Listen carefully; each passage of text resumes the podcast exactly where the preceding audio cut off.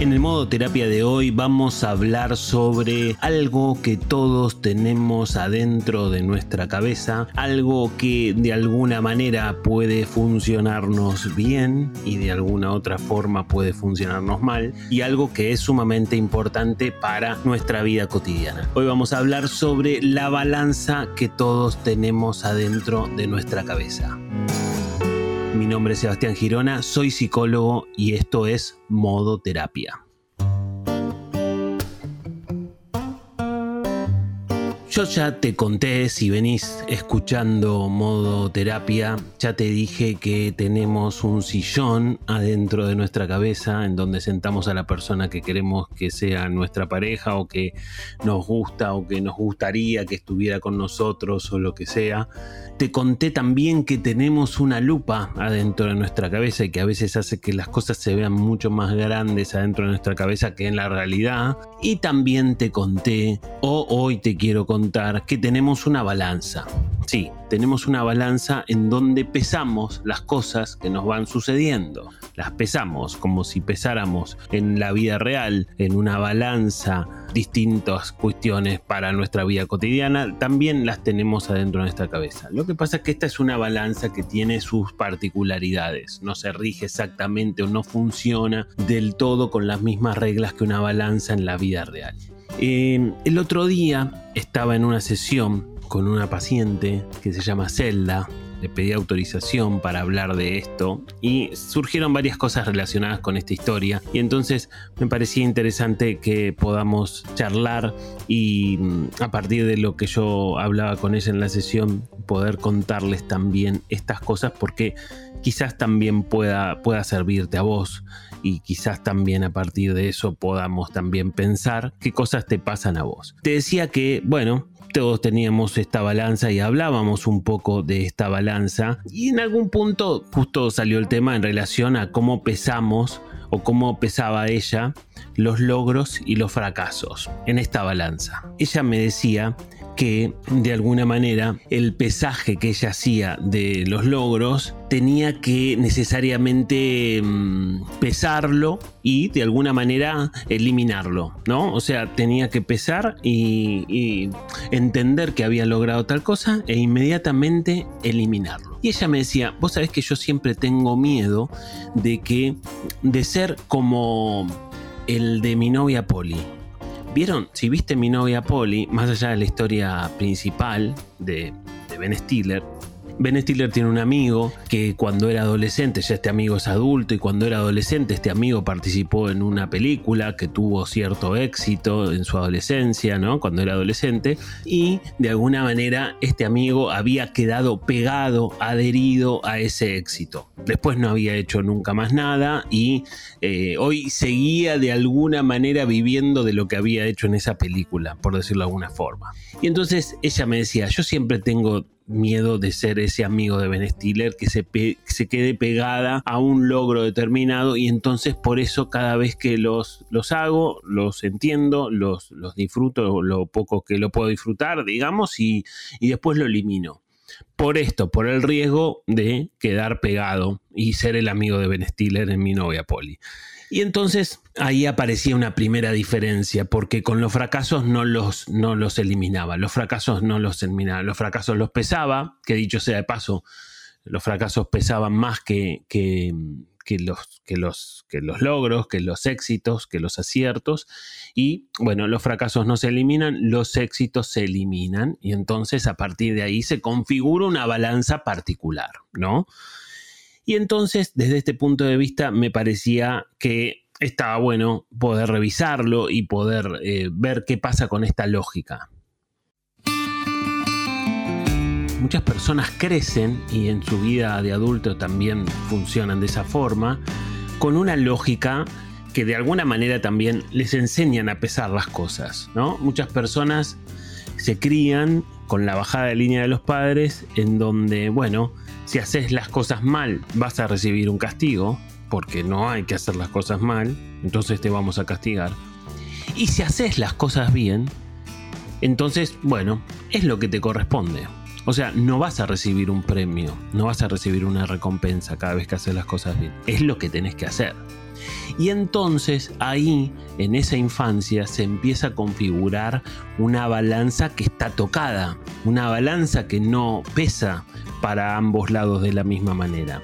Con esta lógica de, bueno, si haces las cosas mal, te vamos a castigar y si haces las cosas bien, es lo que corresponde. Entonces, ahí se empieza a forjar una balanza que, que está mal calibrada, por decirlo de alguna manera.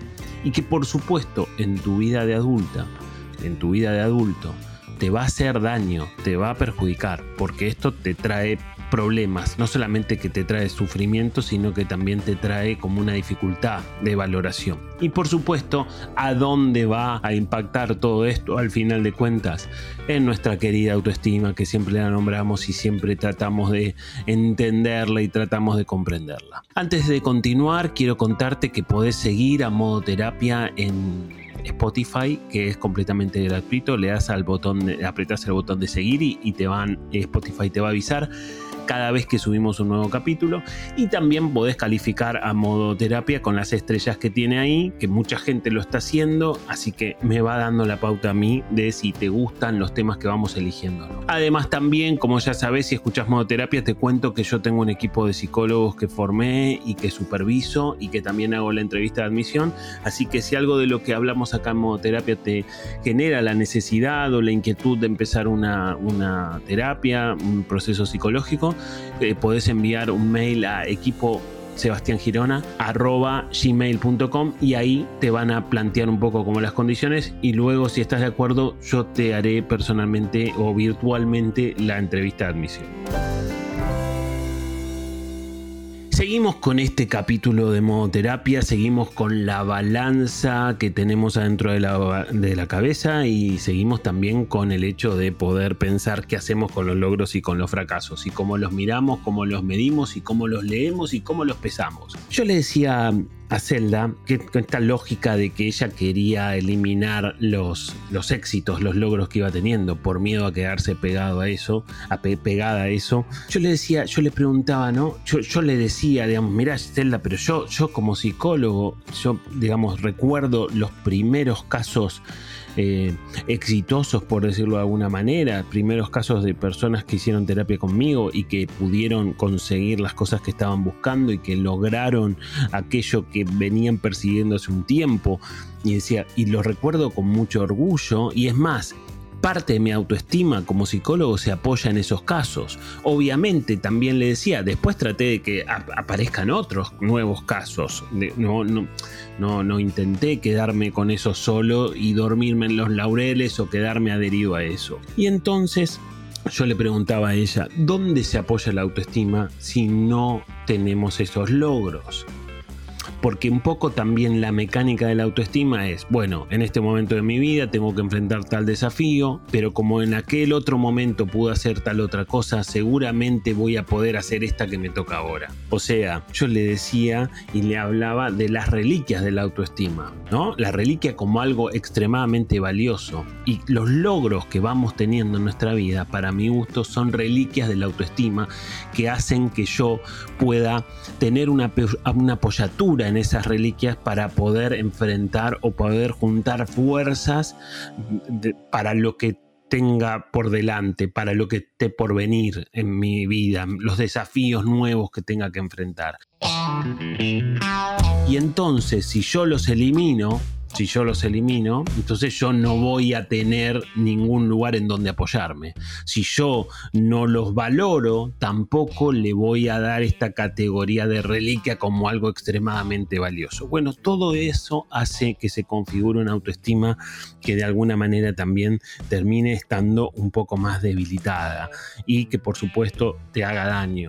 Yo creo que nosotros tenemos que ir de vez en cuando a ese museo de logros, donde están las reliquias de la autoestima, y poder mirarlas, valorarlas, recordarlas, volver a saborear esos éxitos que hemos tenido, porque todos en mayor o menor medida fuimos logrando algunas cosas en nuestra vida, y es ahí a donde se apoya una autoestima, es ahí a donde yo voy a buscar fuerza para enfrentar lo que tenga que estar por delante. Ella también me decía que de la mano de poder em, no quedar adherida a esos logros, ella de alguna manera en su lista de logros iba tachando los logros que conseguía que era una manera de eliminarlo, por supuesto. Entonces yo le sugería esta lógica más de, bueno, en lugar de tacharlos, ¿por qué no los no los tildás al costado, ¿no? Como un checklist que vas tildando de, costado. Bueno, esto que tenía que hacer ya lo hice, ya lo logré, por decirlo de alguna manera. Y de alguna manera ahí hay algo gráfico que se termina plasmando, ¿no? Porque si, si realmente, si la lista de logros yo los voy tachando, los voy eliminando. En cambio, si los voy tildando, los puedo volver a ver y los puedo volver a valorar. Bueno, todo esto hace que me parece que que podamos pensar que tenemos una balanza que a veces pesa de una manera y a veces pesa de otra, que no da lo mismo que pese bien o que pese mal, que de alguna forma, como te decía, estas balanzas pueden estar tocadas, que los primeros que calibran estas balanzas son nuestros padres, pero que después también ya de adultos nosotros tenemos la obligación de recalibrarlas quizás a partir de un trabajo terapéutico, quizás a través de un trabajo personal, interno, sin necesariamente acudir a una terapia, pero nosotros necesitamos de alguna manera calibrar. Y las balanzas, las balanzas de la vida real y las balanzas psicológicas también son sistemas y mecanismos extremadamente delicados. No se puede poner cualquier cosa en una balanza porque se rompe. ¿No? Si es muchísimo peso, se rompe. Y entonces eso nos hace pensar que tanto las reales como las de nuestra cabeza las tenemos que estar revisando, las tenemos que estar cuidando. No podemos hacer cualquier cosa con eso. Bueno, todo eso hace que podamos tener una mejor salud mental y que podamos también de alguna manera vivir una vida más sana y más vivible para nosotros mismos. Ojalá que te haya servido este capítulo, ojalá que te haya gustado y si crees que a alguien que conoces le puede servir, pásaselo, compartíselo porque quizás le venga bien. Te recuerdo que me puedes escribir a mi Instagram para alguna consulta. Mi Instagram es arroba Sebastián Girona y ahí yo te voy a responder y seguramente si el tema está bueno lo podemos trasladar a, a modoterapia para hacer algún capítulo. Y bueno, y te espero en el próximo capítulo de, de Modo Terapia. Mi nombre es Sebastián Girona, soy psicólogo y esto es Modo Terapia.